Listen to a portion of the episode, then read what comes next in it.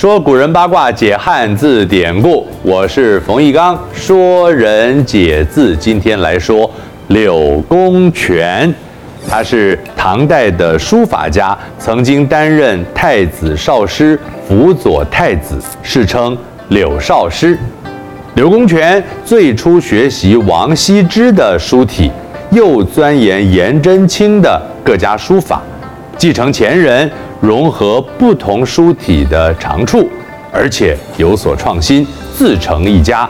他所写的行书楷书特别精妙，字体瘦劲，结构严谨，因为有独到的特色，被称为柳体。哎呦，害羞哎！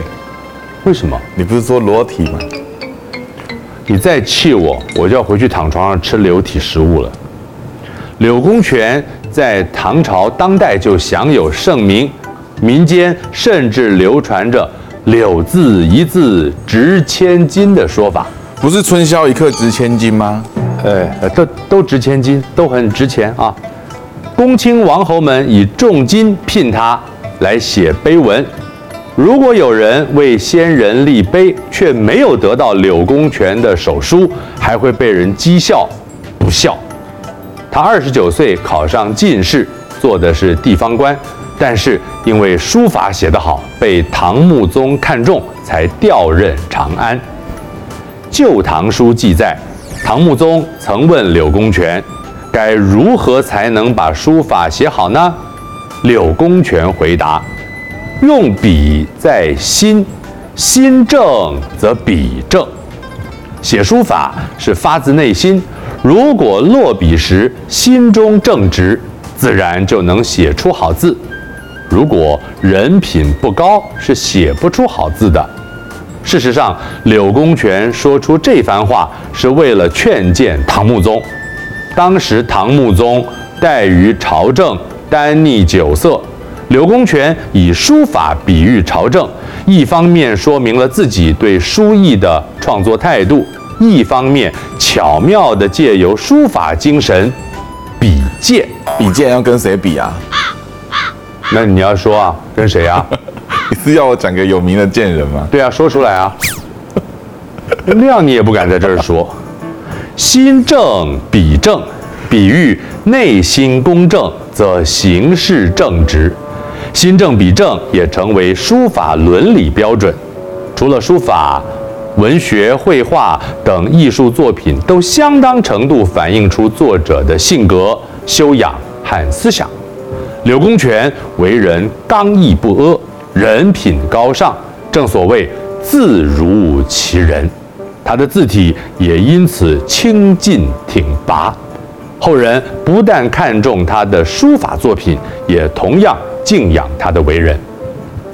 柳公权曾向唐文宗谏言。不要派郭文做分宁县的主管。文宗听了不大高兴，就问：郭文做官一向没有过失，我这样安排，难道有什么不妥吗？柳公权答：郭文对国家贡献很多，您如此分派本来是应该是对的，但有许多议论的人，他们却说郭文是因为让两个女儿入宫，才能得到这样的安排。文宗说明，郭文两个女儿进宫是为了参见太后，与皇上无关呢。柳公权回答：“瓜田李下的嫌疑，又怎么能够使每个人都明白呢？瓜田李下就比喻容易引起怀疑的场合。乐府诗《君子行》旨在告诉世人君子应有的行为举止，开头两句就是。”君子防未然，不处嫌疑间。瓜田不纳履，李下不正冠。走在瓜田中，弯腰整理鞋子，难免引人怀疑是在借此掩饰偷摘瓜果的恶行。同样的，走在李树下，举手整理头上的帽子，也会让人起疑是在偷摘果子。要谨慎小心。不要制造让人怀疑的处境，自然也就不会惹来麻烦了。楷书在唐代发展到极致，其中又以颜真卿、柳公权为代表，两人并称颜柳。颜筋柳骨，指的是两人的字体风格。颜真卿字体筋肉丰满，柳公权则存其骨感，但两人皆比力遒劲。柳公权留下的《玄秘塔碑》《神策军记圣德碑》《金刚经》都是书法经典作品。我是冯玉刚，说人解字，下次再说。